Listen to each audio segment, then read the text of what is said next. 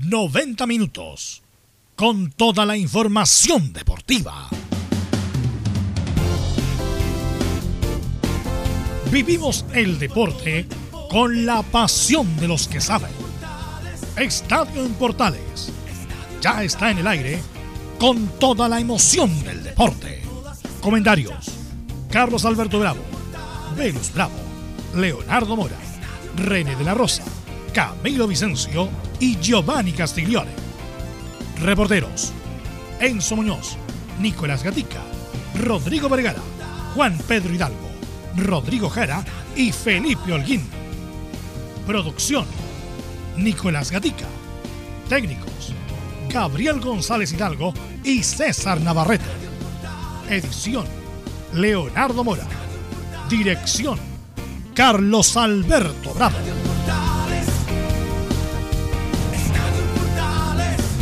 Estadio en Portales es una presentación de Ahumada Comercial y Compañía Limitada.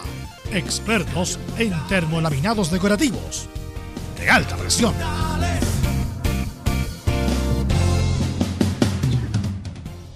¿Qué tal? Buenas tardes, ¿cómo le va? Bienvenido. 1 de febrero del 2021. Después de la lluvia, de los temporales, ya estamos para entregar toda la información del deporte nacional e internacional. Colo Colo gana un deslucido Caliera en los segundos 45 minutos. Pelicer vuelve después de cuatro años a dirigir y nada más y nada menos que a Unión Español. Hablaremos de Albeide y mucho más, pero de inmediato vamos con los saludos. Está por ahí don Enzo Antonio Muñoz, ¿cómo le va? Buenas tardes.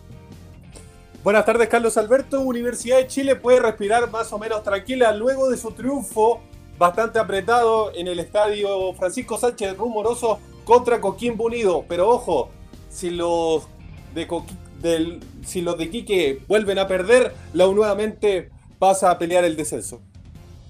Perfecto, esto y mucho más con el informe de partido por la Enzo Antonio Muñoz. El partido por la permanencia, después de los de los del resultado del otro día, la U solamente puede jugar el partido por la permanencia. Así es. Bien, vamos de inmediato con Nicolás Ignacio Gatica López. ¿Cómo le va? Buenas tardes. Exactamente, y colocó lo que el revés de la U. Por el momento, pese a que le ganó a la calera un partido difícil y complicado, igualmente tiene que jugar ese partido de definición por el momento, pero claro, está esperando lo que pase día en el duelo entre Coquimbo y Deportes. Y Quique, claro, vamos a tener todo el post partido del triunfo de Colo Colo que no ganaba dos partidos seguidos desde octubre del 2019.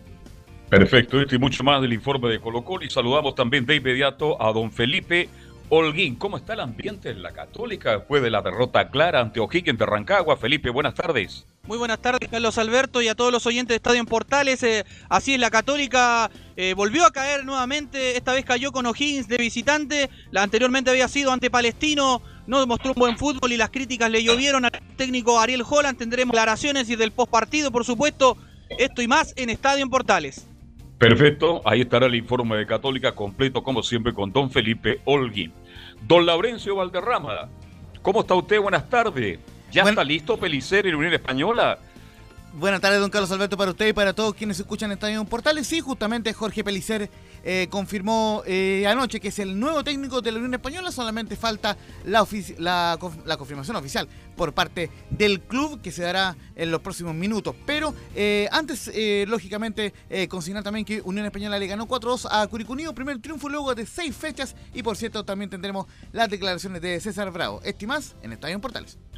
Oiga, Palermo no gana, no gana Palermo en Curicó.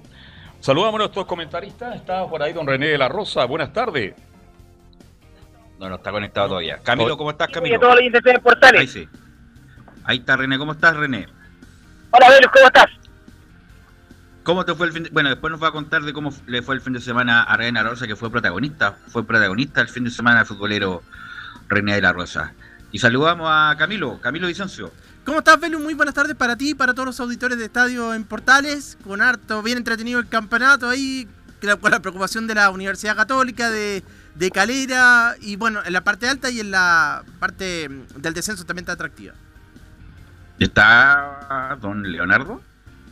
No. No, no participa. hoy, día, no, mañana. Está descansando. No, no, no, se está, ah, está trabajando como operador. Ingeniero de sonido. Sí, operador. Sí. Ingeniero máster. Bien. Por lo tanto, vamos con los titulares que lee Nicolás Gatica. Bien, comenzamos entonces con la variada cantidad de temas que hay en esta edición de día lunes en Estadio en Portales. Comenzamos con el fútbol chino donde, claro, Unión La Calera tras la derrota ante Colo Colo no pudo alcanzar a Lucé que un día antes había caído de forma clara ante O'Higgins de Rancagua. Recordemos que Lucé tiene 58 puntos y el cuadro calidano 55. Hablamos de O'Higgins, ¿ah? quien desde la llegada del técnico Giovanoli es el equipo con mejor rendimiento de la segunda rueda, seguido por La Serena, Palestino y sí, aunque no lo crean, Colo Colo. Hoy, Deportes Iquique y Coquimbo Unido juegan un partido clave por evitar seguir en el último lugar de la temporada 2020. Ya en Chinos por el Mundo en Francia, el Memo Maripán anotó su cuarto gol en cinco partidos por el Mónaco. En Italia, Alexis, que ingresó al segundo tiempo, participó en uno de los cuatro goles que el Inter le marcó al Benevento. En Brasil, Eduardo Vargas marcó su segundo gol por el Atlético Mineiro que se acerca al liderato. Seguimos en Brasil donde el Benja Kusevich logró junto a Palmeiras la Copa Libertadores tras derrotar al Santos. Es el segundo jugador chileno que la gana tras Ignacio Prieto el año 71 junto a Nacional de Uruguay. El tema selección, pese a que es casi un hecho que Matías Almeida será el nuevo técnico de Chile, el estratego argentino no lo confirma, dijo que le gustaría dirigir a Chivas de México volver. Cerramos con otra chileno que está en Europa, perdón, en Egipto, nos vamos a justamente donde Mario Sala, sí, tendrá su tercera etapa internacional donde dirigirá el club Wadi Tecla. Esto y más, Estadio en Portales. En Estadio en Portales revisamos las polémicas de la semana. Junto al ex juez FIFA, René de la Rosa. Ya estamos ya con las polémicas de la fecha. Vamos a partir por orden cronológico. Eh, René, bueno, el partido entre la U y Coquimbo, el gol, no gol de Enrique, me parece que es claro el gol de Ángelo Enrique, René. Sí, eh, bueno, destacar eh, nuevamente la influencia que el VAR en los partidos tan trascendentales que está jugándose en la última fecha del campeonato eh, y con tanta polémica también por lo, lo tardío, por lo, eh, porque a veces marcan, a veces no marcan el VAR, eh, así que fue tardío, si bien es cierto el gol de Enrique, pero fue en forma eh, eh, precisa, correcta, así que muy bien validado el gol, pero lo lamentable es lo que hablamos siempre, eso, eh, el, el celebrar, el saber que es hacer el gol en, en el momento... Aunque René, el, en línea, lo había levantado la bandera. Claudio o sea, si Rutia. no hubiera, de no mediar el VAR, la U no hace ese gol. Por supuesto, a lo que voy yo, que por eso eh, el- a lo que me referí yo, que en momentos que eh, a- debe funcionar el VAR, felizmente en esta fecha funcionó. En ocasiones, como hemos visto, que, eh, que no han requerido los árbitros centrales del VAR y- o no han tomado en cuenta, también ha sido válido, como lo podemos mencionar más adelante. Bueno, está claro entonces, tiran la línea ahí y estaba totalmente habilitado eh, Ángelo Enríquez. La otra polémica, eh, René, el partido de Colo Colo, partido de Colo Colo con, eh, con Calera, hay un penal a Barroso, ¿qué me puede indicar? Penal de Barroso, ¿qué me puede indicar de eso? Claro, eso hay penal de Barroso, porque eh, claramente, eh, bueno, voy a hablar del árbitro de que fue Juan Lara, que es uno de los árbitros que habíamos mencionado yo que en- durante el día viernes, que es un árbitro que tiene mucha, eh, ha tenido mucha suerte en el sentido que eh, los jugadores están creyendo, se está haciendo su arma, es muy nuevo en la división, pero igualmente los partidos que le han tocado han sido eh, bien dirigido y se nota un manejo de él, una tranquilidad, no se ve preocupado, no se ve, habla con los jugadores, los jugadores le creen, así que en esa jugada la única polémica que podría yo sacar que debería haber consultado al VAR o el VAR haber in- influido en él para poder ver esa imagen, porque claramente Barroso, Barroso, eh, tuve la suerte de ver el partido yo, eh, me voy a extender un poquitito, pero Barroso es un jugador el cual ya no tiene la misma velocidad, no es el- pero eh, cuando la- la- el- ese que hace las faltas cortitas, es que eh, él no le ayuda mucho la tecnología aquí porque ahora todo se ve, todo se está viendo, así que Barroso, eh, penal de Barroso no sancionado. ¿Qué, qué- oiga, qué, castigo para Calera, porque Calera si convertía ese gol quedaba 2 a 0. Y a lo mejor se terminaba el partido, pues. No es menor, lamentable- Sí, fue, eh, a ver, si yo lo veo, lo evalúo y como asesor, como inspector de ese partido, es un penal que puede haber eh, trascendido en el resultado, así que igual no quita de mérito también y no quita también de, de, nota, a eso voy, me estoy hablando como eh, asesor, como un inspector del partido. También para mí esa jugada marca una trascendencia y hay un error desde parte del VAR, como de eh, Juan Lara en este caso, porque puede haber trascendido en el resultado. Así es. Bueno, eh, la otra jugada, por lo tanto, penal no cobrado a Calera y que se quejaron amargamente. La otra jugada es un planchazo un planchazo evidente de Matías Fernández eh, y que no ocurrió la sanción máxima. ¿Qué te pareció a ti, René? Sí, eh, como vuelvo a repetir, vi el partido, vi la jugada, en, la jugada de primera instancia se ve algo fuerte, pero después cuando se ratifica con la con la imagen, que es lo que, lo que tienen que utilizar los árbitros, si la, en velocidad uno como jugador, sea bueno o malo, sabe cuando va con la mala intención o si o va, eh, va pasado y va a pasar a llevar al, al, rival o pone en peligro la integridad del rival. Aquí María Fernández entró, eh, jugó lo que tiene que jugar, pero siempre eh, tiene ese ese ese como caparazón. Y María Fernández no es faltero, e, esa, esa trayectoria la trae.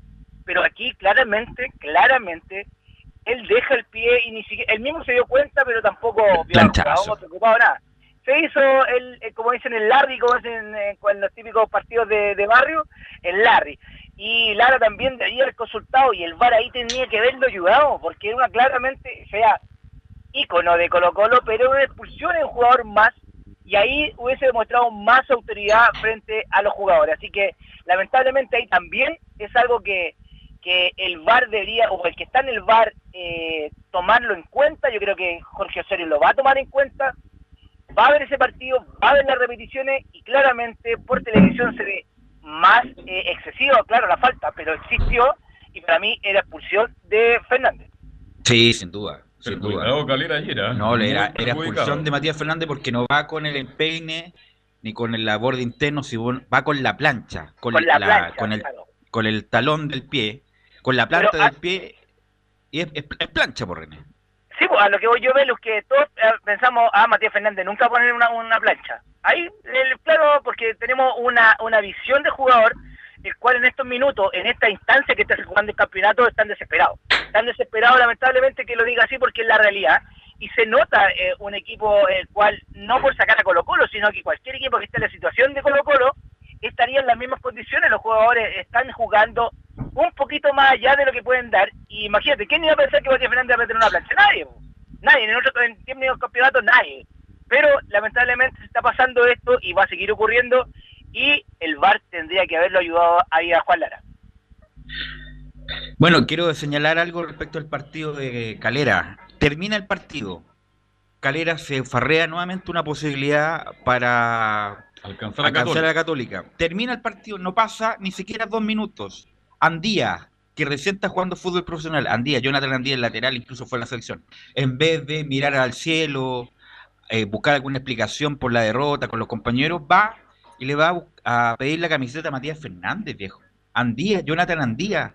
Uno entiende que viene del fútbol amateur prácticamente, que le ha pasado de Kiko y Caco y quiere jugar una, una foto de su ídolo. Pero si, eso hubiera pasado en un equipo grande, hubiera sido un escándalo. ¿Cómo acabas de perder un partido importante? No pasó un minuto y Jonathan Andía cruza la cancha para poder pedirle la camiseta a Matías Fernández y Matías Fernández le dice sí, pero adentro, en el túnel o, pasado el túnel. O sea, lo de Jonathan Andía es impresentable. Como decía Don Valencia. Sí, como decía Don Valencia. Y también el acierto camarógrafo, porque el acierto que, que tuvo porque yo pensé que, yo creo, yo pienso, no sé qué habrá estado el camarógrafo en ese minuto o el director de, que como lo ve como que viene a lo mejor a reclamarle algo, yo creo que y fue todo lo contrario, no todos nos dimos cuenta que le pidió la camiseta, que hicieron intercambio, pero Matías muy profesional, muy inteligente también.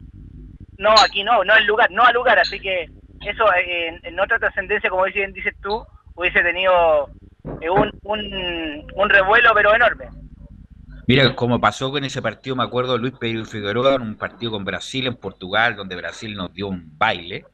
Termina el partido, está bien, era Ronaldinho, la camiseta y todo lo demás, pero un poco de pudor, pues viejo. Se acabas de perder, sobre todo Calera, que acaba de perder la opción de, eh, de alcanzar la Católica y en vez de estar preocupado de eso, estaba preocupado de pedir la camiseta a Matías Fernández. No sé qué te parece a ti, Camilo. No está Camilo. No está Camilo. Bueno, para mí parece inaceptable lo que hizo Andía. Propio un equipo que le ha faltado jerarquía, que ha tenido tres, cuatro oportunidades de alcanzar a Católica. Tres, y cuatro, demuestra- ocho posibilidades. Ocho posibilidades. Es un equipo que dio todo lo que dio, ya no es más Calera. Segundo tiempo flojísimo, aunque fue perjudicado por las cosas que hemos comentado con René de la Rosa. Y lo de Andía, bueno, lamentable. ¿Por qué no la pía en el vestuario por último? En una parte donde no se No, vea. se ve muy feo. Se ve muy feo. Se ve muy feo y yo creo que más de algún hincha de Calera a lo mejor se dio cuenta, pero tú bien dices, Calera a lo mejor no fuera pasado en esto en la U, en la Católica, en otro equipo sería noticia. Sería un escándalo. Bueno, lo que te quiero preguntar, eh, René, es eh, de Claudio Ríos. Incluso había una nota importante, una hoja entera para el, ar- el árbitro asistente Claudio Ríos, que ha estado en Copa Libertadores, en Copa América, ya tiene 43 años ya, eh, como el asistente como que más finales y hechos importantes arbitrados. Eh, me parece bien que los árbitros los tengan portada, ¿te parece bien a ti? A ver, que sí, me parece bien en el sentido, en la parte positiva para destacar, porque las muchas cosas eh, es fácil reclamar cuando lo hacen mal, pero cuando lo hacen bien, en muchos medios eh, no, no lo destacan, a menos que sea un mundial, que ha sido una final, como le ha tocado a Roberto, que en mucho la trascendencia internacional, periodistas internacionales lo han, resaltado. Pero aquí en Chile, lamentablemente, es por el lado feo. Cuando uno comete más, eh, y no va a ser, no voy a hacer con esto, no voy a hacer, no va a ser ni el principio ni el final, sino que un, solamente un comentario.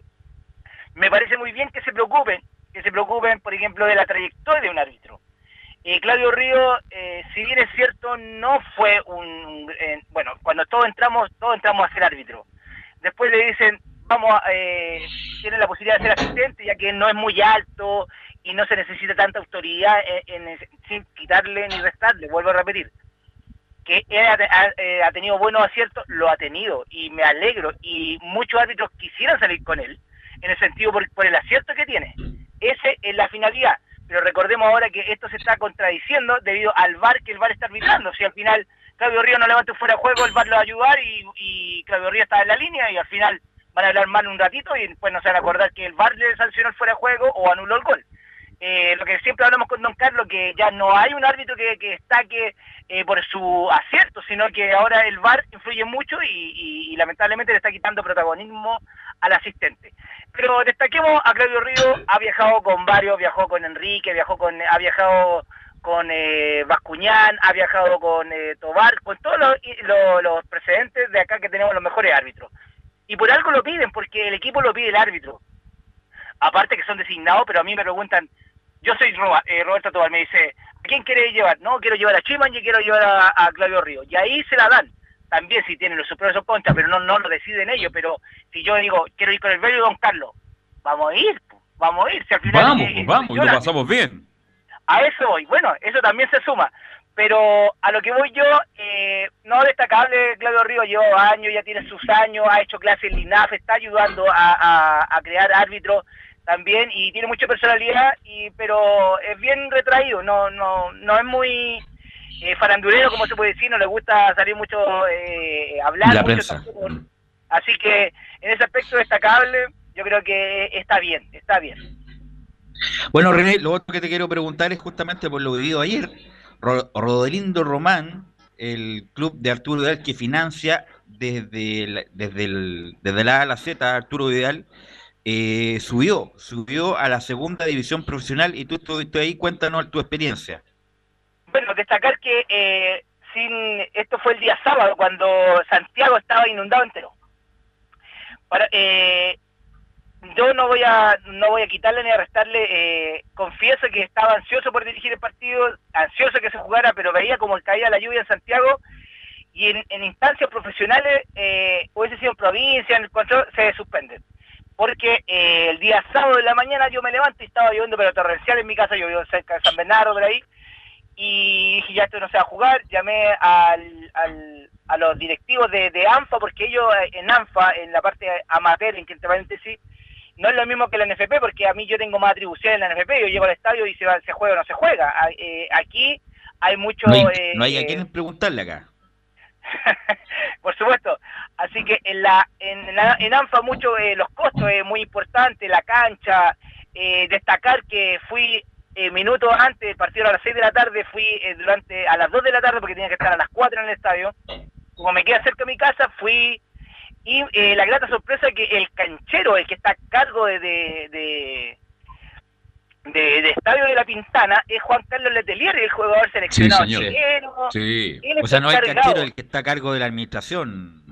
Claro, Eh, así que eh, fue muy grato de hablar con él, eh, destacar también y para que la gente sepa que los asistentes que iban conmigo no lo conocían, imagínense, bueno, son más jóvenes. No, Sin comentarios, sin comentarios. Juan Carlos a lo uno de los encontré 10 goleadores máximos de la selección chilena. Por lo mismo, yo le llegué al camarín y dije, pongan internet, vean quién es Juan Carlos Letelier y vean con quién Googleen. estamos hablando recién. Mm. Así que bueno, gratamente estaba eh, jugable la cancha a las 2 de la tarde, llegué al estadio a las 4 con mi asistente, llovía con granizo, con todo, pero la cancha resistía. Eh, el partido, como vuelvo a repetir, el partido era a las 6 de la tarde, los dos equipos ansiosos por jugar, que se iba a jugar igual, dirigente a mi puerta cada rato. Eh, al final decidí jugar, se jugaba, cor- corriendo el riesgo que quizá podía caerse el cielo en el partido y voy a tener que suspender, pero en momentos que hay que asumir, hay que asumir y lo asumí. Felizmente no llovió en todo el partido, al final de una gotita, pero eh, el partido en sí fue emocionante, hubo una expresión, hubo un penal a última hora que tuvo la posibilidad eh, Municipal Santiago de irse a los penales, porque iba perdiendo 2-0 a los primeros 15 minutos eh, Rodelindo y había ganado 1-0 el partido de ida. Y era este campeonato por diferencia de goles. Así que en ese minuto ya estaba asumiendo automáticamente Municipal Santiago. Posteriormente parece que el café fue encargado de Madrid en el segundo tiempo. Eh, de entradita al, segundo tiempo hicieron dos goles eh, Rodelindo, el cual eso se mantuvo hasta el minuto 95 más 1, que sancionó un penal al último minuto en contra de Rodelindo a favor de Municipal Santiago por una mano clara. Y yo dije aquí los vamos a penales. Patea el jugador de Municipal eh, Santiago, pega en el palo, después un cabezazo, la tiran afuera y ahí con eso se mataron solos. Ya no trascendía ni por el arbitraje ni por el juego, sino que era mala suerte y, y lamentablemente, yo digo lamentable porque un equipo que igual se la jugó Municipal Santiago, me tocó dirigirlo durante el campeonato, pero Rodelindo es, es otro juego, es, eh, son jugadores de, experiencia porque son ex colocolinos casi todos, el capitán exclusivamente, y demostraron su, categoría y bueno, como bien lo dices tú, eh, Vidal incluso mandó unos saludos ahí, no sé, eh, pero era todo una, una, una pasaneralia por el partido, así que celebrado esta tarde, yo me vine y bueno, de las camisetas a mí también me prometieron, me prometieron como 10 camisetas, estoy en el profesional, no, no estaría diciendo eso, pero nunca llegó ninguna camiseta al camarín, pero es un hecho, es un hecho, así que ahora juegan una final la- única. Ahora ya Bueno, pero el la punto, final lo, importante es que para Vidal subió Rodriendo Román, ahora se incorpora al fútbol profesional, no recibe en ningún caso todavía los fondos del, del, del De- TNT Sport ahora, sí. no de, no de CF, que es lo mismo, y bueno, ahora está en el fútbol profesional. Eh, Ajá. bueno, así que buena experiencia, buena experiencia, que bueno René, arbitraste bien, así que bueno, me- va a continuar me imagino la próxima temporada en la tercera A. Espero que me ratifiquen, espero que me ratifiquen. Todavía a este tarro le queda majar. Ah, ok. Oiga, a propósito, usted habló de la cancha, que es muy buena, no porque esté Juan Carlos, yo soy muy amigo de Juan Carlos Letelier, lo hemos entrevistado Pero montones estaba de colorada René, ¿o ¿no? pero la cancha Sí. está, siempre está impecable. Tiene buen Sí. drenaje esa cancha. Sí, eh, bueno, eh, tiene muy buen drenaje. eh, destacar también eh, todo lo que es lo alrededor de la cancha, la pista recortada, todo, todo en óptimas condiciones. No, no tengo nada que quejarme. Si bien es cierto, como dice Belu, descolorida, claro, pero el pasto estaba igual, estaba jugable la pelota siempre, estuvo. Lo único, una poza que se va a haber formado en un lugar irregular donde tiene el canal de regadío, pero todo bien, bien, y resistió la cancha muy bien, y aparte que el, eh, el de arriba me ayudó y no llovió tampoco, así que bien, bien por ese aspecto, una bonita experiencia. Bueno, no lo hace, cuando me había del Alguien FP, que no. Gracias, René. Alguien que no tiene muy buen drenaje es justamente Curicú Unido, que está por una crisis tremenda, Curicú Unido. Y vamos a Oh. escuchar justamente el informe de nuestro compañero Rodrigo Jara de la actualidad de Curicó. El ambiente en Curicó no es para nada agradable después de la derrota ante la Unión Española por cuatro goles a dos, en profundización que hará nuestro compañero Laurencio Valderrama del lado ganador de la Unión Española. Nos corresponde revisar las reacciones de Martín Palermo luego de la derrota del cuadro curicano en, en calidad de local en el Estadio La Granja de la ciudad tortera. Tuvimos la oportunidad de preguntarle en el Zoom virtual, en la conferencia virtual al técnico Martín Palermo, sobre su estado de ánimo y también de la opinión que tiene sobre la reacción de algunos jugadores en este partido que perdieron ante la Unión Española. Veamos lo que nos respondió.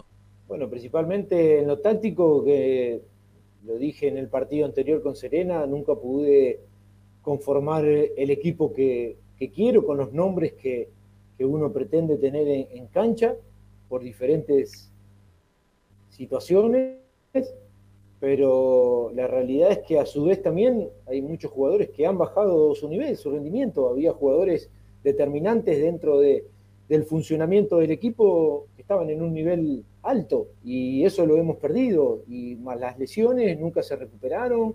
Hoy perdimos nuevamente y ya por todo el campeonato a, a Matías Cavaleri, donde fue un jugador muy importante para el equipo, que por algo llegó a, a, la selección ser convocado. Eh, Pablo Parra recién lo volvimos a recuperar ahora, estuvo fuera dos partidos, un jugador también determinante y muy útil para el equipo, para el funcionamiento, y que recién hoy lo pudimos eh, eh, tenerlo para, para, el partido de hoy. Defensivamente tuvimos que cambiar muchas veces, y vuelvo a repetir, no están en, en el nivel que cuando uno vio al equipo cómo estaba, eh, hay rendimientos muy bajos y hay que tratar de recuperarlo en estos tres últimos partidos. Y quizás otros están pensando en el futuro y cuál será su situación, o obviamente que quizás algunos ya no estén comprometidos con, con el equipo o con la institución porque saben que ya no van a, a seguir. Entonces, eh, es una instancia muy decisiva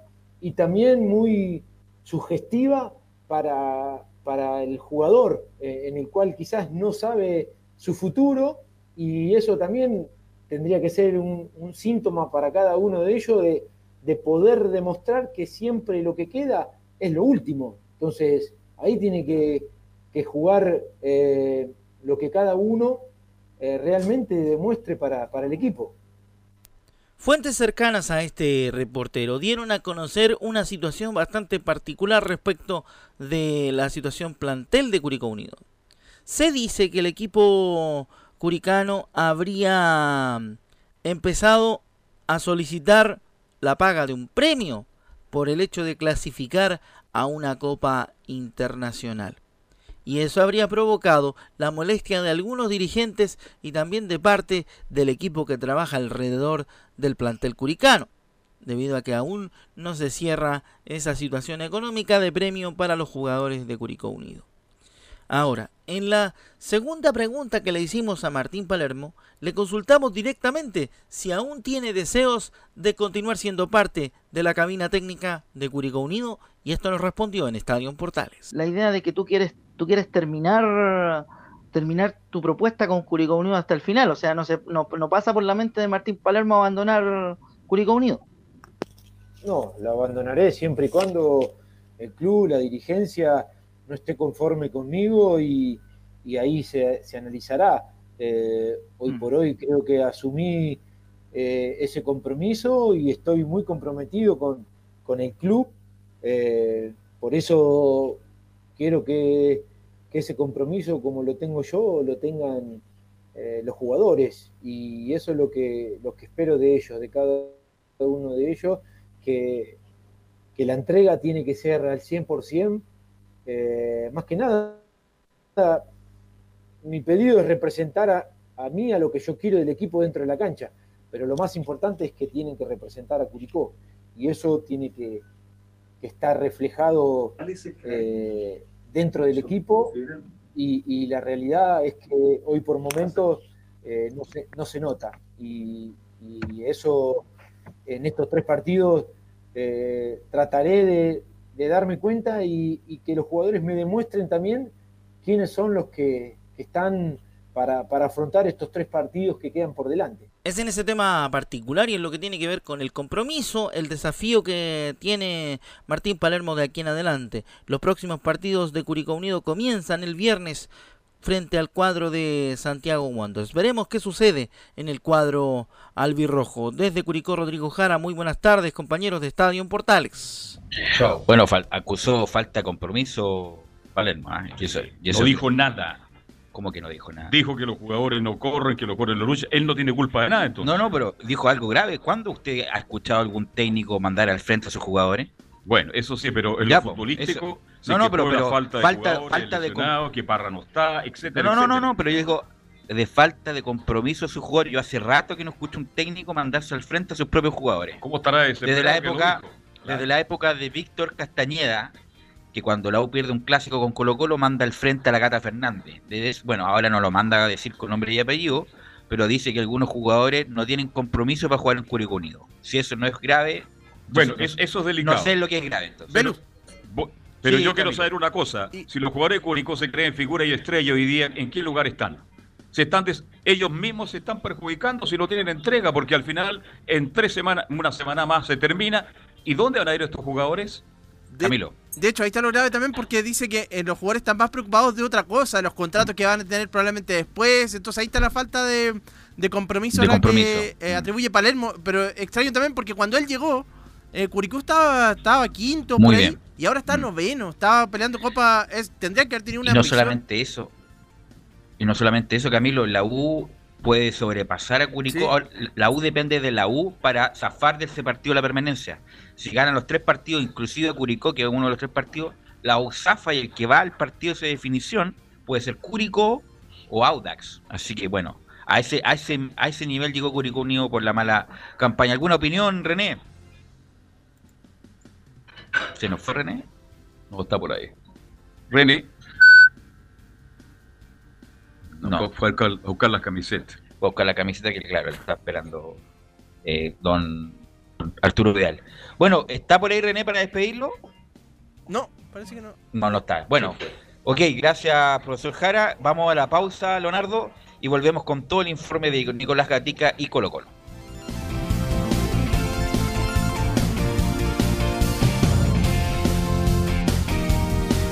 Radio Portales le indica la hora. 14 horas, 5 minutos. Comercial IAC Compañía Limitada. La mejor calidad mundial en laminados decorativos. Comercial IAC Compañía Limitada es Vertec en Chile. San Ignacio 1010, Santa Rosa 1779, Avenida Mata 446 y Portugal 501. Comercial IAC Compañía Limitada es Vertec en Chile. AIG Legal es un estudio de abogados cuya misión es entregar una asesoría directa, veraz y personalizada para todos los ciudadanos. Contamos con especialistas en derecho de familia, herencias y derecho laboral, entre otras áreas. Visita nuestra página web www.aiglegal.cl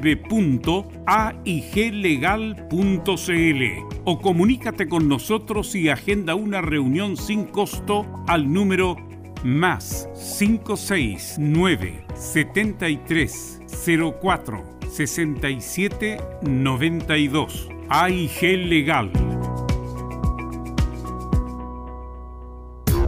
¿Quieres tener lo mejor y sin pagar de más? Las mejores series de televisión, los mejores eventos deportivos, equipo transportable, películas y series 24/7. Transforma tu TV a Smart TV. Llama al 973-718989. Twitter arroba panchos. Termolaminados de León, tecnología alemana de última generación. Casa Matriz, Avenida La Serena, 776 Recoleta. Foro 22 622 5676. Termolaminados de León. Visita www.radiosport.cl, el sitio web de la Deportiva de Chile. Programas, noticias, entrevistas y reportajes, podcast, radio online y mucho más. Todo lo que pasa en todos los deportes lo encuentras en www.radiosport.cl. La Deportiva de Chile en Internet. No se pierda todos los días a medianoche, lunes a domingo en Radio Portales, el tren del recuerdo. Conduce Salvador Fernández. Solo canciones inolvidables de su época. Contáctese con Salvador Fernández al foro 22 319 7959. Le esperamos esta medianoche con el tren del recuerdo en Estación Portal.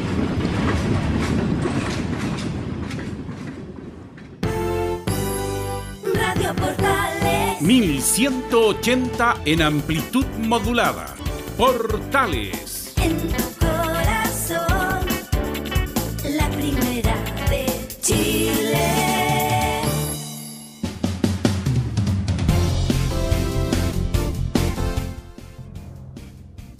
para que Nicolás Gatica nos cuente todas las historias sabrosas que tiene Nicolás Gatica y numerosas historias de lo que pasó ayer entre Colo Colo y La Calera. Insisto que Colo Colo está muy cerca de zafar del descenso y del partido de la permanencia y todo lo demás. Nicolás Gatica.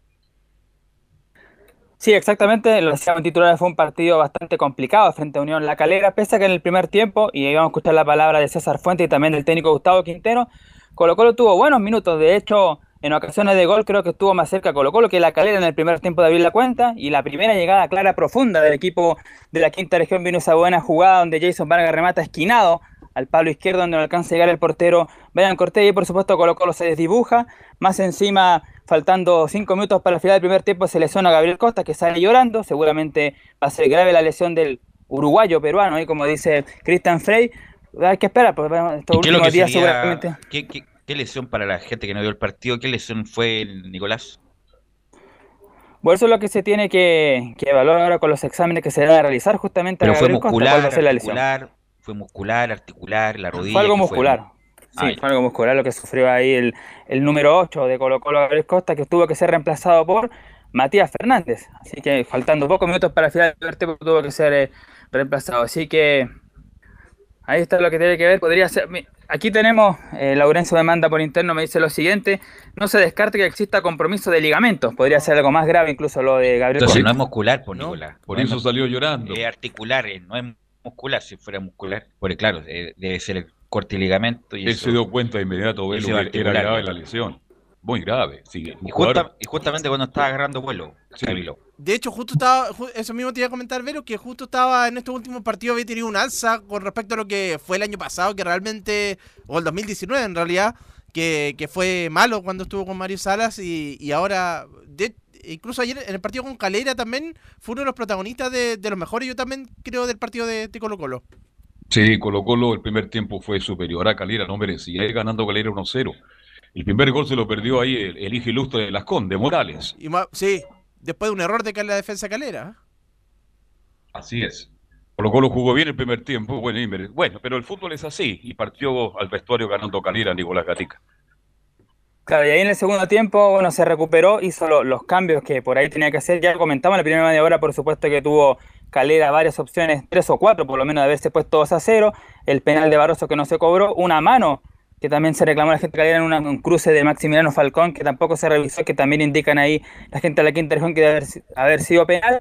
Y fue clave, por supuesto, el ingreso de Ignacio Jara principalmente, porque él anotó un golazo de fuera del área, lo dijimos en la transmisión, ya había insistido la semana pasada frente a Coquimbo, un remate de fuera del área donde un tremendo tapadón ahí del portero Matías Cano, y ahora, claro, le salió finalmente es un bombazo al arco, nada que hacer para el portero Alexis ver, Martínez, y después detenga, deténgase el mismo ahí, Jara porque a mí- metió un centro ver, para el gol de César Fuentes.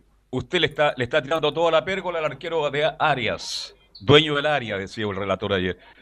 Para mí, los dos goles estuvo flojo, Velus. No, los dos se lo cobró. Se los comió absolutamente. Si un remate media distancia está adelantado dos metros, cualquier Así arquero es. pega el manotazo y la saca arriba el larguero. Horriblemente malo el arquero de Calera ayer. Independiente de que pigorea, como se dice ahora, la pelota, porque él tiene buena pegada Jara, tiene buena pegada Jara, pero está adelantado y tampoco fue al, al ángulo, fue al medio. Y, la otra fue una horrible salida de área. Salió horrible. En el gol de Fuente, por lo tanto ahí hay Alexis Martinaria, yo creo que tiene responsabilidad de los dos goles, no sé qué te parece a ti, Camilo. Sí, sobre todo, principalmente yo estaba de acuerdo en el segundo, eh, pero, pero claro, en el primero, ahora analizándolo bien, también eh, re- remate de larga distancia, pero, pero sobre todo en el primero tendría que haber esperado y ahí lo- a lo mejor habría tapado la jugada de Fuentes.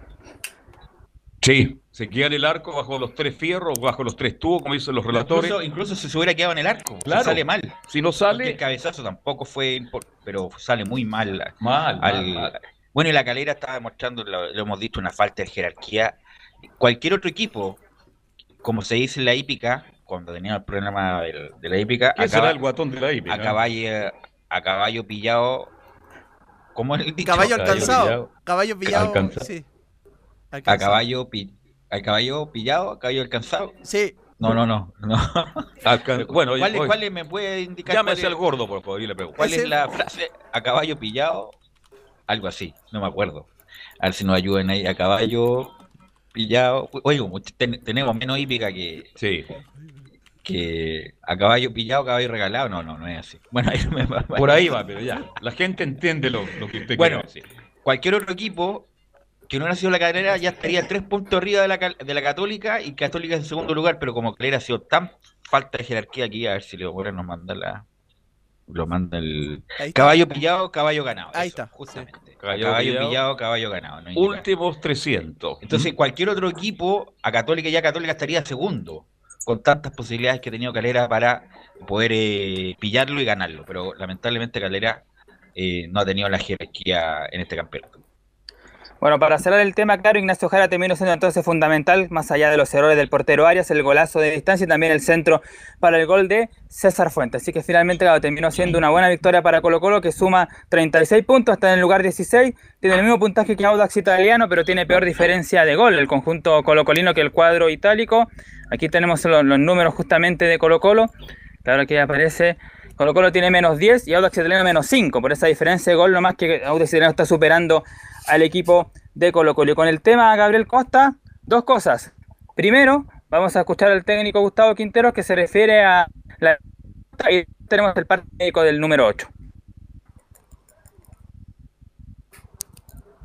Ya estaremos con. Bien. Esperamos un ratito. A caballo pillado, caballo ganado. Gracias, amigo Tobar, que nos escucha en Viña del Mar. Allá lo está escuchando. A caballo pillado, caballo, caballo ganado. Gracias, amigo Tobar. Bien, ¿estamos ahora listos, Nicolás, o no? La lesión de Costa importantísimo, se fue lo... el que jugó todos los minutos, o todos los partidos, casi todos los minutos. De extremo, de, de media punta, de interior, ofensivo. La verdad que de extremo por izquierda también. La verdad que lo hizo muy bien, espero que sea, no sea nada grave, pues ya estamos cansados de tanto. Nos golpearon muchos las lesiones, fueron lo peor que hemos sufrido todo este tiempo. Pero bueno, ojalá que pueda estar para el siguiente partido y si no para el otro, y poder recuperar también a, al 100% a Matías, al Mago y a, Valencia, ¿no? que están afuera y que son aportes importantes. Matías, el mago. Están todos afuera. Yo creo que Valdivia ya no va a jugar en Colo Colo. ¿ah? A lo mejor va a entrar en los últimos minutos Camilo Vicencio para dar la vuelta y que Colo Colo mantiene la categoría, pero ya quedan tres partidos, pues no queda nada. Aquí vino Valdivia Colo Colo.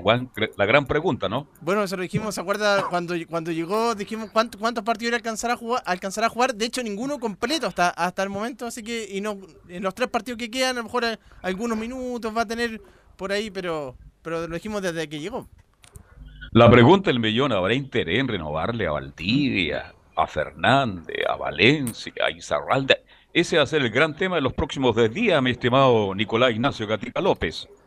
Claro, ahí lo menciona bien el técnico Quinteros en el audio. Dice, no tenemos 100% todavía a Valencia, a Valdivia, a Matías Fernández. O sea, los tres volantes creativos no están en condiciones. Estaba cumpliendo ahora Gabriel Costa, no va a estar por un tiempo. Ahora va a tener que seguramente Ignacio Jara tomar esa posta. Este es el parte medio que salió hace poco de Colo Colo. Dice lo siguiente.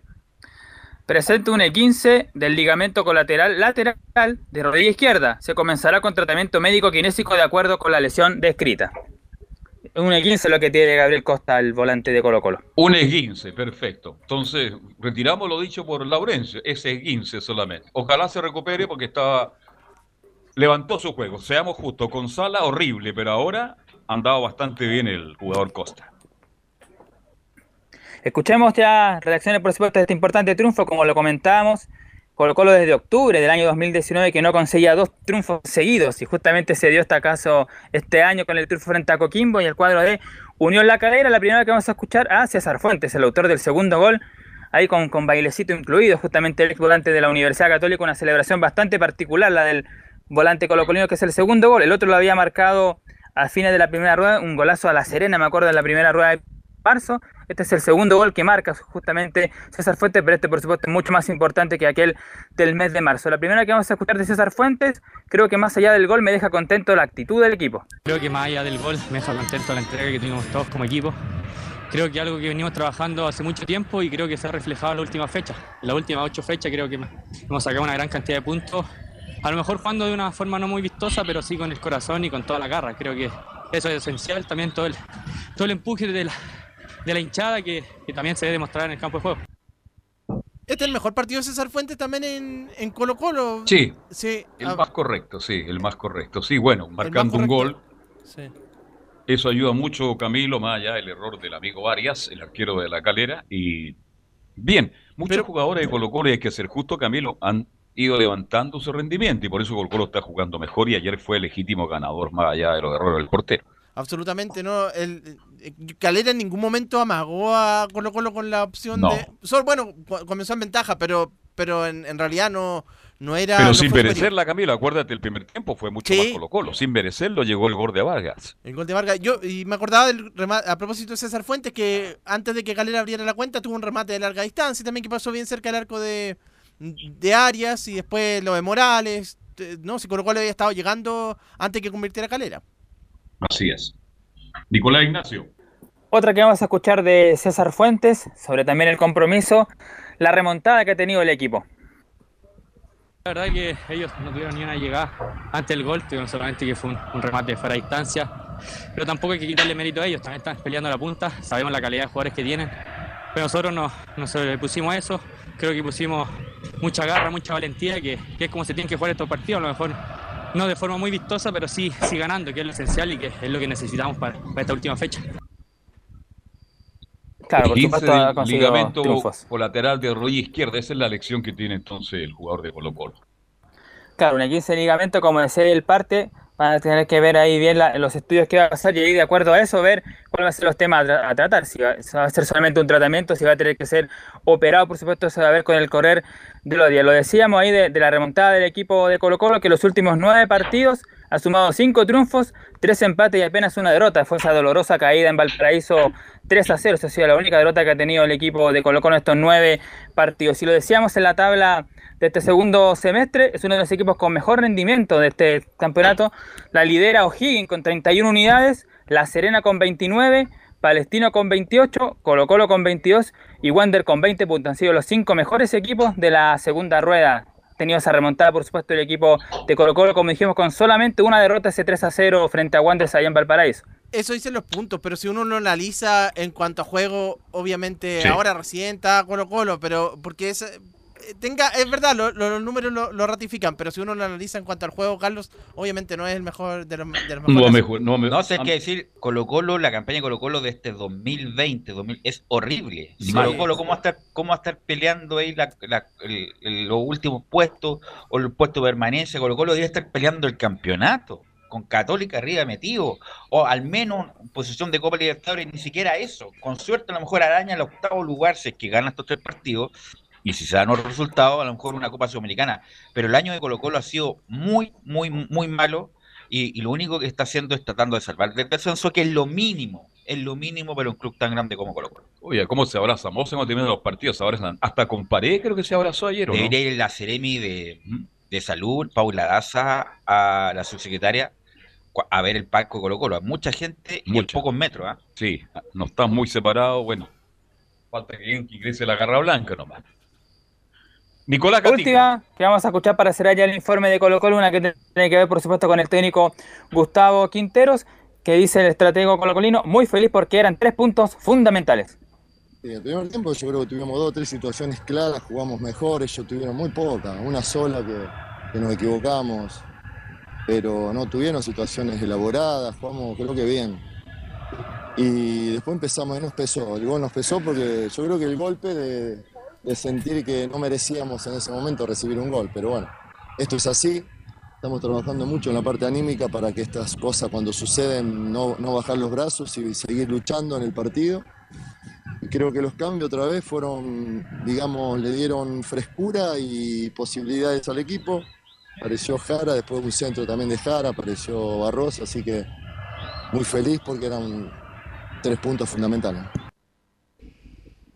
Claro, ahí se equivoca, Intero dice, el gol de Barroso finalmente fue de César Fuentes, pero claro, ahí entendía que justamente las modificaciones fueron clave para el equipo de Colo Colo. Próximo partido del equipo popular, igual tenía que estar pendiente hoy día porque van a enfrentarse en la primera región Deportes Iquique frente a Coquimbo Unido. Si gana el cuadro del norte de Iquique, va a, llevar a 30 va a llegar a 35 y va a quedar a un punto de Colo Colo y se van a enfrentar el próximo sábado a las 21 a 30 horas en el Tierra de Campeones. El que gana es Coquimbo, el equipo pirata llegará a 33 puntos y ahí Colo Colo le sacará 3 al cuadro de la cuarta región y 4 al elenco de Iquique.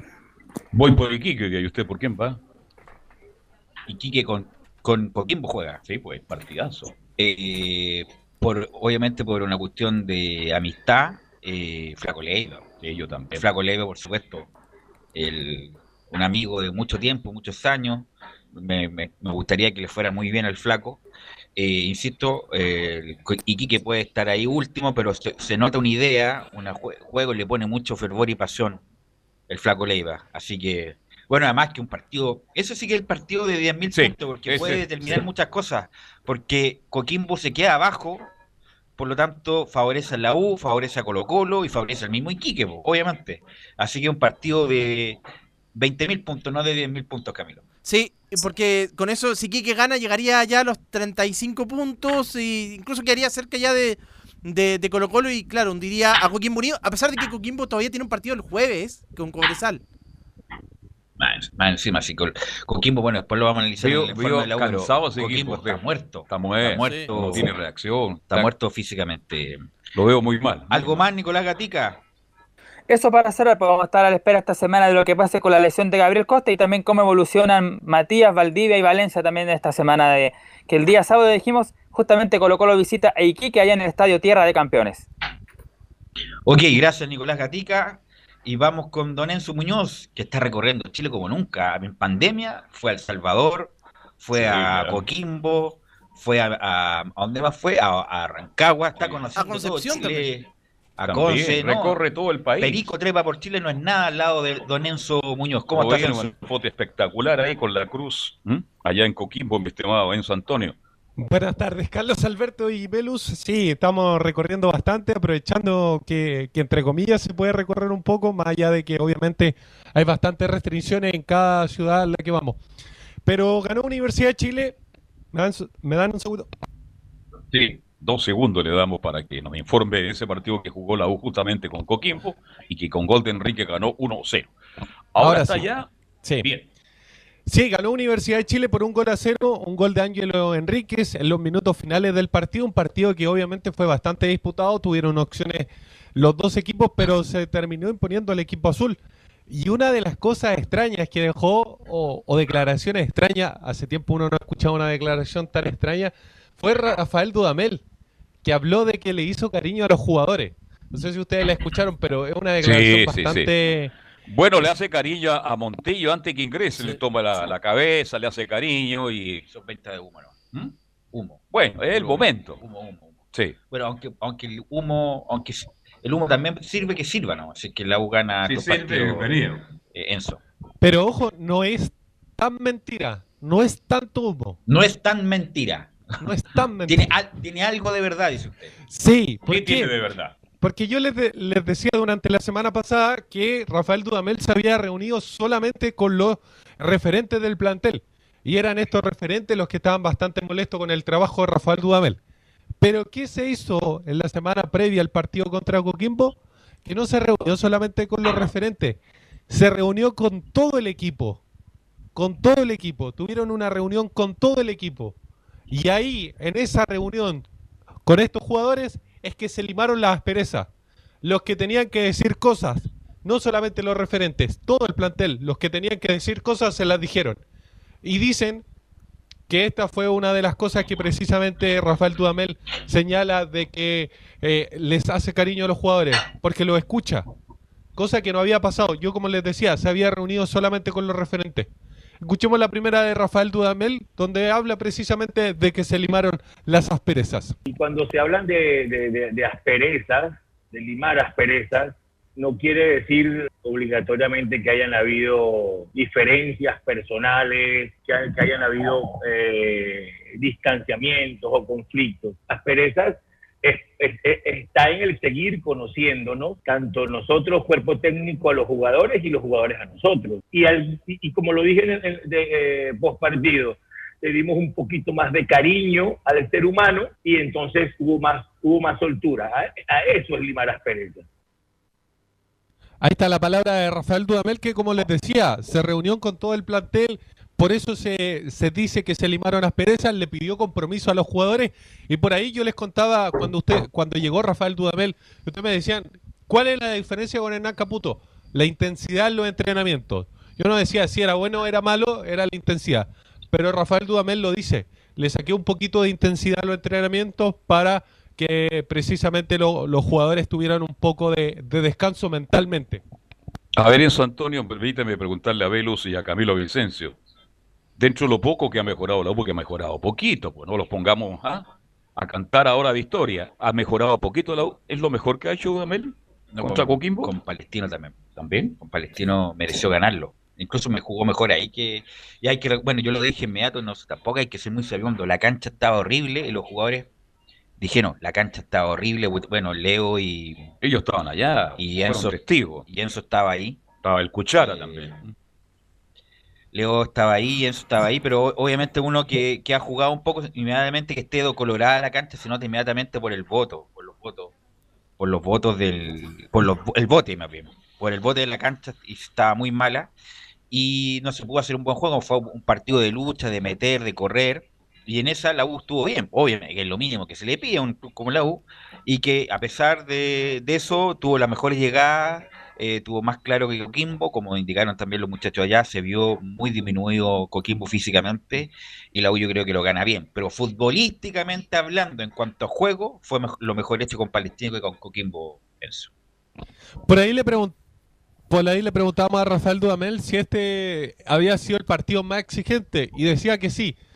Pero en la misma conferencia le preguntaron si era el mejor partido y él decía que no, que no era el mejor partido que, que había tenido Universidad de Chile, que sí había logrado derrotar a un rival que, como tú lo decías, venía desgastado, pero que era un rival importante porque, él mismo lo señalaba, jugar instancias finales de una Copa Internacional hace que el nivel suba el nivel de Coquimbo, pero por ahí también le pasó la cuenta al cuadro de la cuarta región.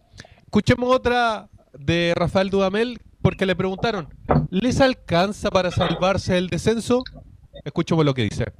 mientras otros vienen en, una curva descendente, nosotros vamos a, seguir mejorando cada día el rendimiento colectivo, porque emocionalmente hoy hemos demostrado que hemos eh, tenido un, un colectivo compacto, fortalecido y desde lo, y desde lo humano eh, muy compenetrado. Entonces estoy convencido que sí nos va a alcanzar. Ahí están las palabras de Rafael Dudamel analizando lo que fue este partido contra Coquimbo Unido. Y también está, por lo menos está apareciendo ahora, eh, si bien la Ribey desapareció, no está convirtiendo goles, pero Ángelo Enríquez que los últimos dos partidos ya estaba anotando, entonces también creo que es un punto importante para, para la U.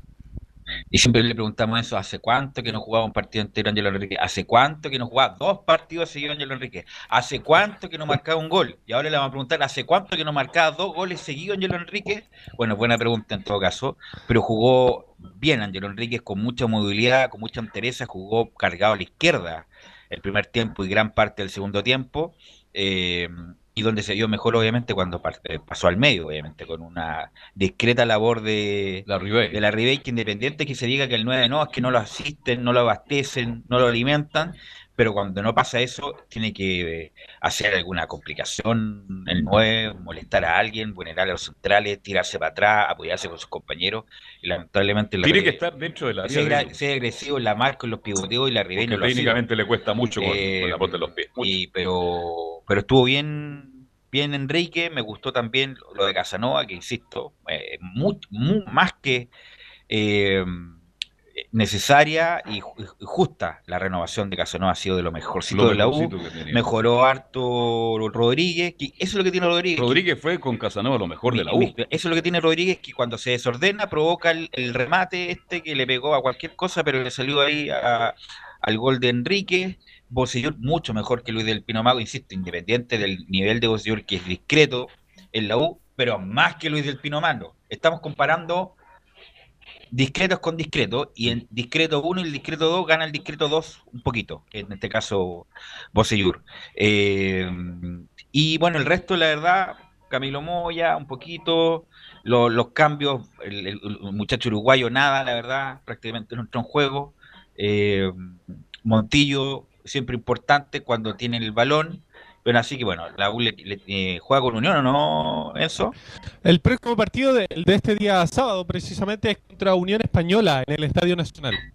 que ayer despertó, ¿ah? Es, es raro lo de Unión Española. Algunos Extraño, estaban, ¿ah? estaban tirando como el, la, la conspiración que estaban haciendo la cama, Ronald Fonte. No creo, ¿ah? Bueno, ahí no sé si te manejan más información, pero como que se recuperó de inmediato. Se fue Ronald Fuente y recuperó la memoria la Unión Española en su Muñoz.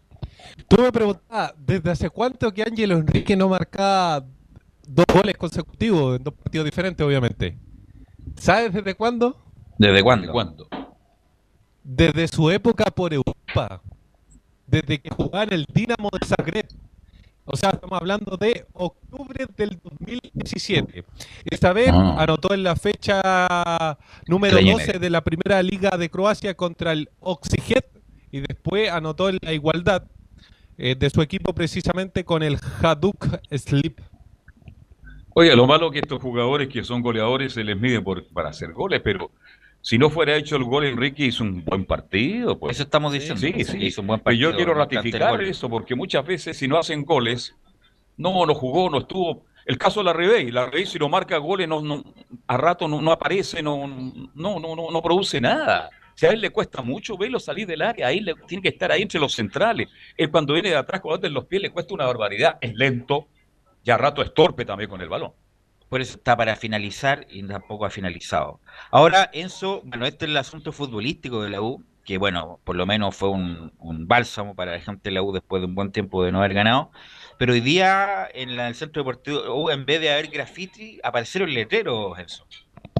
Precisamente aparecieron letreros y es, son letreros que, que publicaron en La Voz Azul. Recordemos que un medio asociado con, junto con nosotros se transmite los días lunes a las 8 de la tarde por Portales TV. Y en estos lienzos, ¿qué decía? Habían varios, no eran solamente uno solo. Aparecieron, por ejemplo, dirigentes inectos, la U se respeta. Había otro que decía, por ejemplo, azul azul, el cáncer de la U. Pero había uno muy icónico, que no sé si lo pudieron ver ustedes, que hablaba del tanque. Del tanque Claro, Campo. Carlos Campo. Y decía, tanque, perdónalos, no saben lo que hacen. Jueguen por amor a la U. Claro, esto es como estos mensajes, y además encima con letreros para no rayar lo- las paredes de por ahí, es como de otro. ¿Será de la Barro? ¿Será de otra facción de hinchas de la U? A mí me llama la atención. ¿ah? Es, es como lo- los peritos forenses, porque esto no es el estilo de la barra, es más bien como de. Además, encima con buen lenguaje, eh, sin garabato, como llama la atención esto, este letrero. Ayer tuve la, posibilidad Ya- ya sea de ver a. eh, Gustavo Manique. Gustavo Manique. Gran amigo mío, Gustavo gran Manique, muchacho. que está loco, ¿ah? Gustavo Sí. Manique está loco. No, y está cambiado lo, lo único, lo que destaco de Manique es que es hincha fanático del la U. Eso lo dejo fuera de, de cuestionamiento. Pero está loco, y me acuerdo en la última etapa del doctor Orozco, era el único que estaba al lado del doctor Orozco Sí, en la fue el etapa- edecán que tuvo. en la etapa final. Tiene algunas razones, algunas buenas razones de lo que dice, pegándole muchos palos a Mario Conca, el gerente de la U, eh, que incluso se ha mandado varias en, en varios lados, Mario Conca. No sé cómo, bueno, está ahí por Jerez todavía. Pero todo bien divertido lo que dijo. ¿Y cómo vio a Caplún? Gustavo. Caplún siempre sin. eh, por algo está ahí y es un tipo que a veces lo ve con todo el mundo, no queda mal con nadie. Entonces es un buen Por algo fue eh, director de la NFP, fue director de la U, fue aquí, que allá todo el mundo lo conoce, un caballero, pero no se quema nunca. Sí, lo el- único que, es- que tiene Capulón que es fanático, enfermo de la ópera. Enfermo, pero no pero se quema con nunca. Enfermo. Así que, ¿cuál es el, el futuro a corto plazo de la U, eh, Enzo? Este día sábado a las 7 y cuarto en el Estadio Nacional. Pero ojo, usted hablaba sobre los lienzos. Es un buen tema porque no son de la barra. O sea, no, No son de la barra. decía, claro. No son de la barra oficial. Porque ojo, cuando Es otro- la, U llega, la U llega a La Serena, también se le hace un pequeño banderazo que tampoco fue de la barra.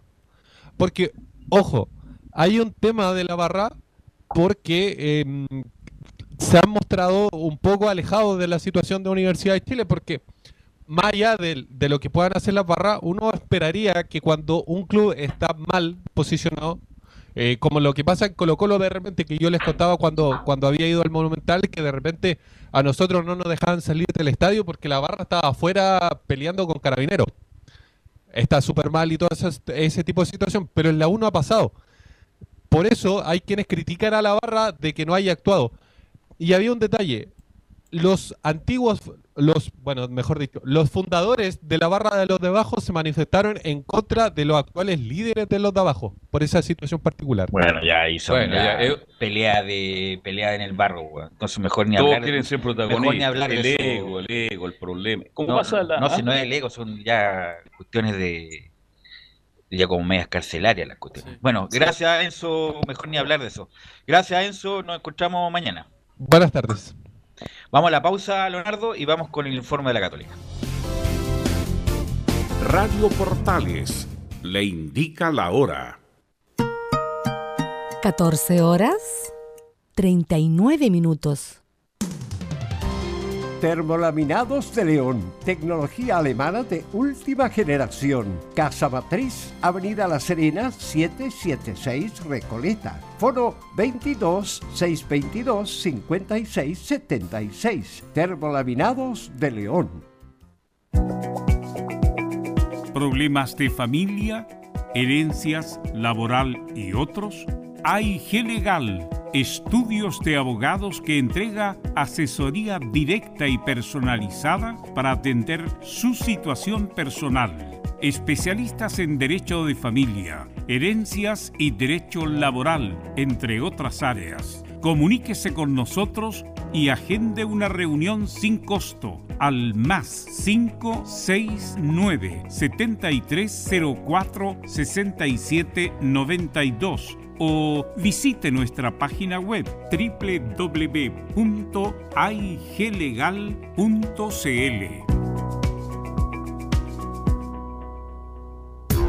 ¿Quieres tener lo mejor y sin pagar de más? Las mejores series de televisión, los mejores eventos deportivos, equipo transportable, películas y series 24/7. Transforma tu TV a Smart TV. Llama al 973-718989.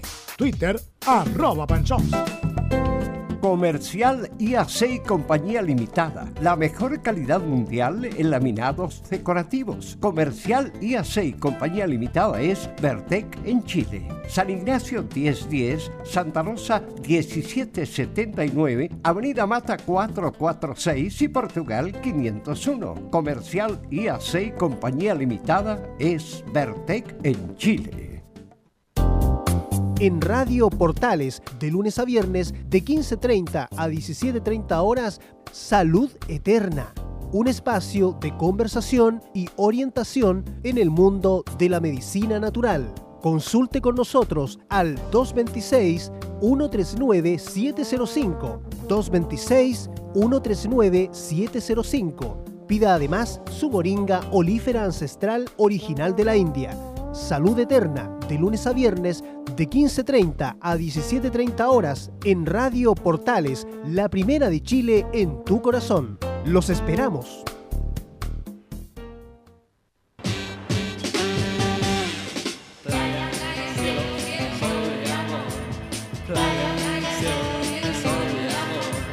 Radio Portales, en tu corazón, la primera de Chile y en verano playa, cielo, sol y amor. Playa, cielo, sol y amor.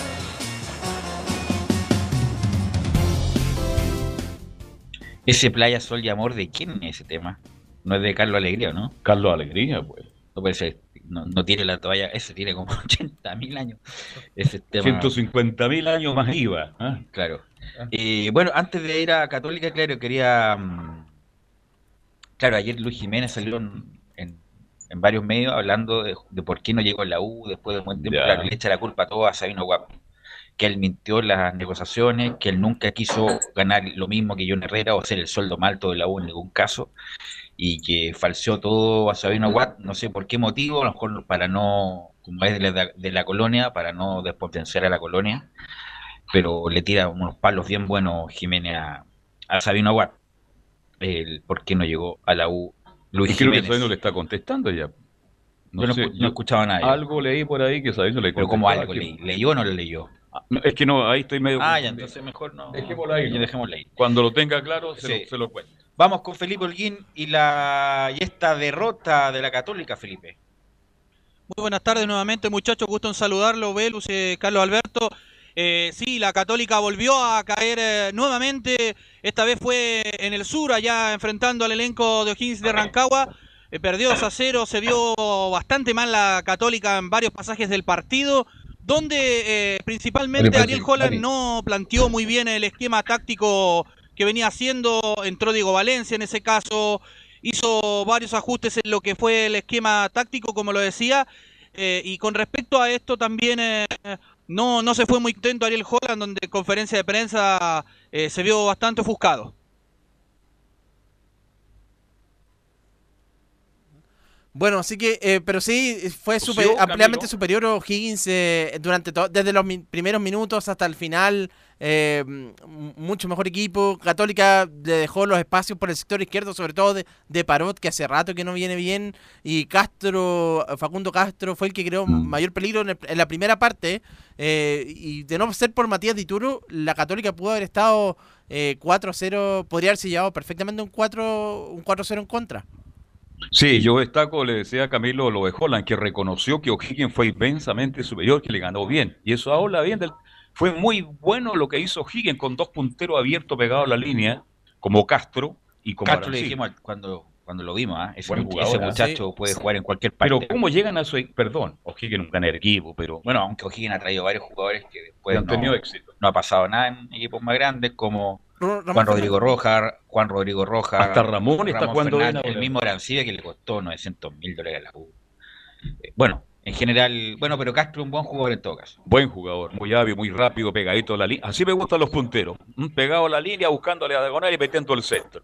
Son otros tiempos, pero ese fútbol me gusta a mí. Mi estimado Felipe. Felipe. Fue Felipe. Así es, y con respecto a las declaraciones que, que dijo... ¿Sí? ¿Me escuchan bien, Le escucho fuerte y claro, Felipe. Claro, Extraordinario. Ariel Holland se refiere, llegamos con las chances intactas.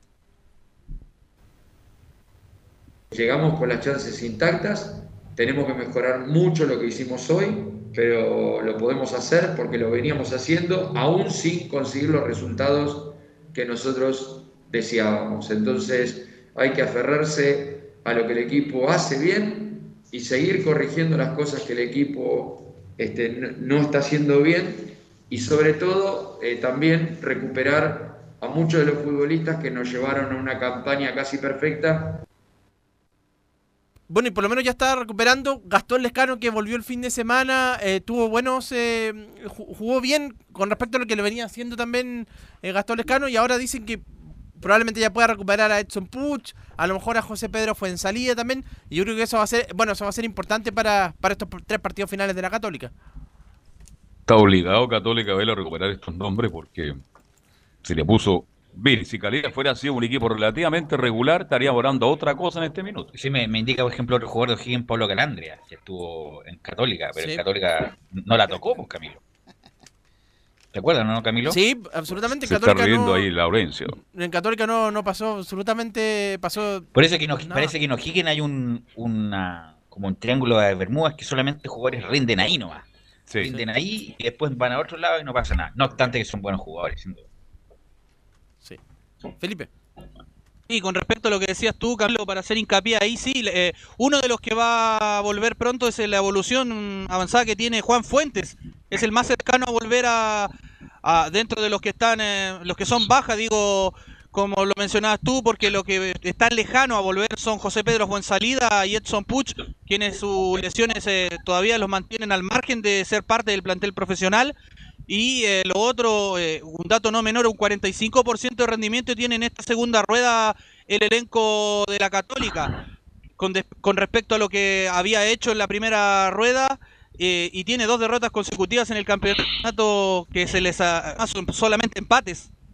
A ver, si Camil- Camilo, que comenta regularmente Católica, incluso de- después del despilfarro, no de lo que pasó en el partido, sino de la fecha y de no alcanzar a la Católica, aún así, Calera puede eh, pillar a Católica si es que le gana el partido que juegan entre ellos. Exactamente, que es la penúltima fecha, de hecho ya está programado para el 10 de febrero, 21 a 30 horas, en San Carlos de, de Apoquindo. Claro, porque si Católica juega este partido este viernes con La Serena, ojo, que también La Serena que es uno de los mejores equipos de mejores rendimientos en la, en la segunda rueda, y que, y claro, si, gane- si Calera gana ese, ese compromiso en esta durante este fin de semana y después el otro a Católica, ahí podría salir campeón. Oiga, pero sería como demasiado Sí. ya. ¿Mm? Insisto, no, si Católica ha tenido en otro momento ya está- lo hubieran alcanzado Felipe Holguín. Sí, ha tenido muchas chances en la Católica, pero no ha, sabi- no sabido sacarle rendimiento. Ariel Holland ha sido muy criticado por la hinchada, por varios. Y en ese caso, eh, también escuchemos la segunda declaración donde habla Ariel Holland con respecto a esto, donde comenta, nos costó hacer pie en los primeros minutos del primer tiempo. En los partidos anteriores, por ahí cuando perdimos merecíamos más y cuando empatamos también merecíamos más. Y dejamos pasar algunas oportunidades y hoy la verdad que perdimos bien. En el análisis del partido nos costó hacer pie en los primeros minutos, después creo que controlamos el juego durante 15, 20 minutos donde tuvimos eh, algunas situaciones claras de gol y creo yo que ahí hubiera sido otro partido, pero no las pudimos este, capitalizar. Sí, ahí, qué buen tema que tocaba Felipe, porque hay muchos que ya son críticos o, o hincha uno de la, de la Universidad Católica que ya quieren que se vaya Ariel Holland cuando termine el campeonato, pero claro, tiene obviamente una responsabilidad en, cuanto eh, cuando cuando tenía el equipo titular, claro, no varió mucho los jugadores y le llegó todo de repente, tuvo que hacer los, cambios cuando se lesionaron. Pero hay que tener en cuenta eso también, de, que fue perdiendo el equipo también, se le fueron jugadores, los César Pinares principalmente, y los otros que se fueron lesionando. Sí, tuvo muchas bajas la Católica en ese caso y, y ha tenido que optar por, eh, por los sub-20, los sub-19 que tiene y ahí han tenido que rendir. eh, no muchos han dado el- eh, lo que quería Ariel Holland, lo que pensaba de ellos, entre ellos Clemente Montes, que ha sido uno de los destacados. César Munder, que fue muy criticado y duramente por las redes sociales también, entre otros. Eh, y ya para ir siendo el informe de hoy, muchachos, eh, eh, hay un hay un, un- un informe, una noticia, bien digo, que corresponde a la- al tema de, del gato Silva, que está haciendo, va a recibir eh, el TAS, llegó a Independiente Avellaneda, ex equipo de, del gato Silva, donde le debe un dinero y, y con eso el gato recibiría algo así como 600 mil y algo en dinero. Independiente no paga, no paga Sí. nada, le debe a todo el mundo Independiente, y lo dije y lo he dicho siempre, le debe a todo el mundo le debe Independiente los mafiosos de los los Moyano. Moyano. Moyano, Los sí. mafiosos los Moyanos le deben a todo el mundo, así que yo creo que tiene que esperarse sentado en una buena silla el Gato Silva. que- Mucha paciencia. Que, que no la van a pagar nunca el Gato Silva. Tiene que Claro. reclamar a la FIFA nomás. ¿Mm? Sí, no, de hecho, tiene 30 días de plazo o queda firme la prohibición de inscripciones por tres periodos de pases a Independiente. De- el, eh, para reiterar, son 950 mil dólares. Ahora, Felipe, usted, usted tocaron un tema. Holland para mí sigue siendo un gran técnico. No le gusta hacer cambio. Cuando él anda, tenía a todos sus jugadores, jugaba con el mismo equipo. Ahí yo estoy absolutamente. Estamos de acuerdo en eso, ¿no? Ahora también hay que ser justo que por necesidad la Católica se vio obligada a meter a estos jugadores jóvenes, que algunos respondían y otros no. Pero Sí, Holland, está bien, pero no- cuando tuvo el plantel, hizo una buena Pero, campaña. pero- pero no va a perder tantos partidos y ser- verse tan mal como estos partidos. No. El Luli bajó su rendimiento, hay jugadores que no, no están al nivel. Bueno, algo más, Felipe. No, con esto termino, muchachos. Eh, muy buenas tardes. Ok, gracias Felipe. Chao, Felipe. Vamos con Laurencio Valderrama y esa polémica con Audax, el alcalde. ¿ah? el alcalde Carte que le gusta, la, le gusta, le gusta mucho. La bueno, en este caso, en este caso, claro, la pantalla en El este caso tiene algo, algún, obviamente que van a ocupar el estadio de la Florida como vacunatorio el más grande de Chile. Y la gente lauda que estaba bien aproblemada por el, cómo iban a dejar la cancha, Laurencio. Sí, justamente, eh, bueno, eh, el informe de hoy estará enfocado en la Unión Española, pero justamente para responderte muy, muy breve, el Disculpa, no dije nada. eh, Rebobine, Leo, por favor, rebobine. Vamos con la Unión Española. no, no, no, por eh, favor.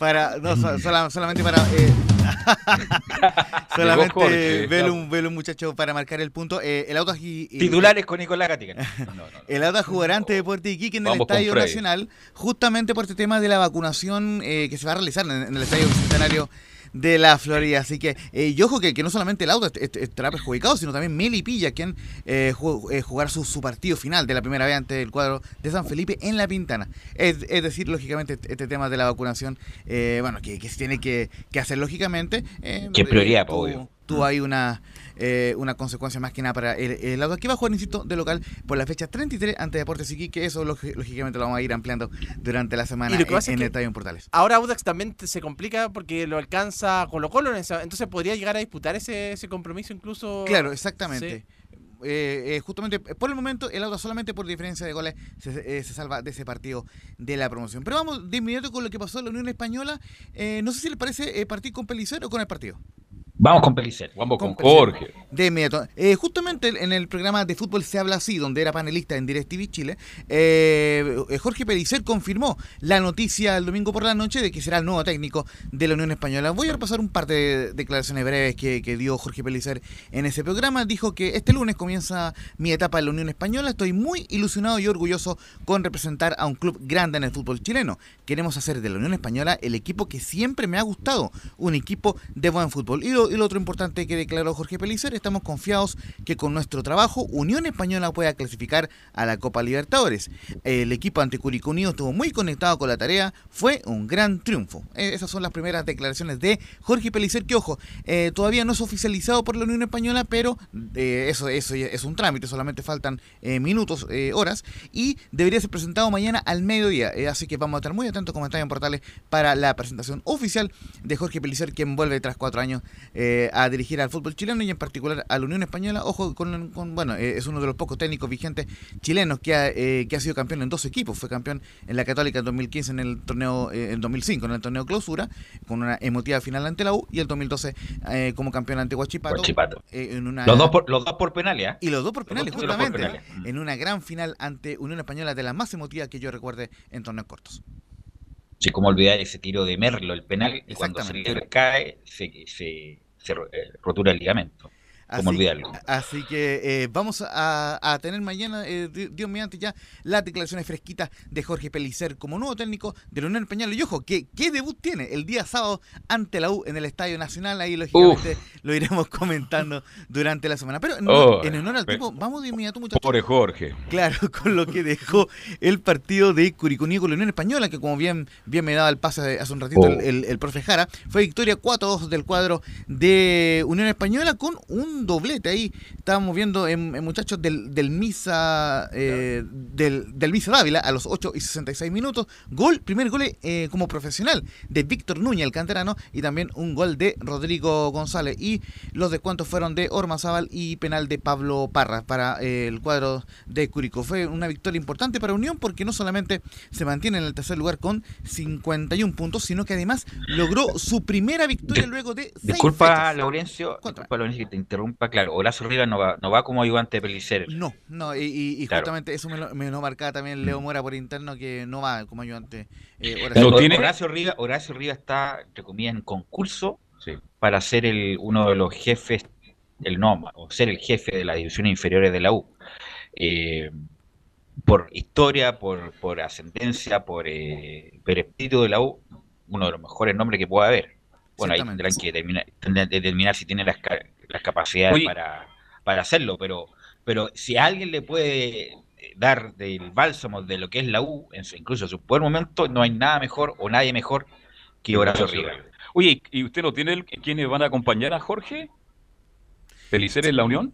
Eh, de momento no, pero ya el, el- el- el día martes ya lo confirmamos bien eh, en el cuadro de la Unión Española. Pero eh, eh, si les parece, muchachos, vamos de inmediato con lo que declaró el técnico interino eh, César Bravo, quien, eh, por lo menos, como les decía, cortó esta mala racha de seis partidos sin ganar. Fueron cuatro empates y dos derrotas que de alguna forma también provocaron eh, in- indirectamente la salida de Ronald Fuentes. Vamos con la 0-1. Dice que fue un lindo desafío haber asumido tras malos resultados. Lindo desafío haber asumido después de, malos resultados, pero el juego siempre se mantuvo, siempre hubieron momentos buenos de juego y obviamente el trabajo que hizo Ronald quedó plasmado casi hoy, también. Yo creo que la entrega, la concentración que tuvieron los jugadores, eh, lo que ellos generaron y el atrevimiento que tuvieron a la hora de atacar. Fuimos muy rápidos, eh, buscamos los espacios que nos dejaba Curicó y fue bueno producto del, buen juego que rato también pudimos demostrar. Sí, aprovechamos ese momento, pues, de- después de, de haber tenido, de poder haber ido en, ven- en desventaja, pudimos sumar y, y obviamente ya después manejar el partido con la desesperación también que ellos generaron y los espacios que nos dejaron nosotros pudimos a través de un ataque directo y bien jugado, pudimos generar las ocasiones de gol y sobre todo convertir los goles que, que nos, nos tuvimos. Justamente para eh, cerrar este informe de la Unión Española, eh, comentarles que por lo menos eh, Jorge Pellicer espera mucho de, de Carlos Palacio. Eh, le brindó ahí eh, particulares eh, alabanzas a la joya de la Unión Española y que por supuesto en el cuerpo técnico tanto de, de César Bravo como de Jorge Pellicer existe la firme intención de asegurar cuanto antes el cupo de Chile 3 para la Copa Libertadores 2021.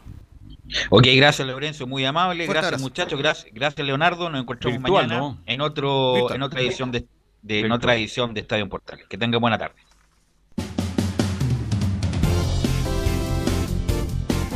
Fueron 90 minutos con toda la información deportiva. Vivimos el deporte con la pasión de los que saben. Estadio en Portales fue una presentación de Ahumada Comercial y Compañía Limitada. Expertos en termolaminados decorativos de alta presión.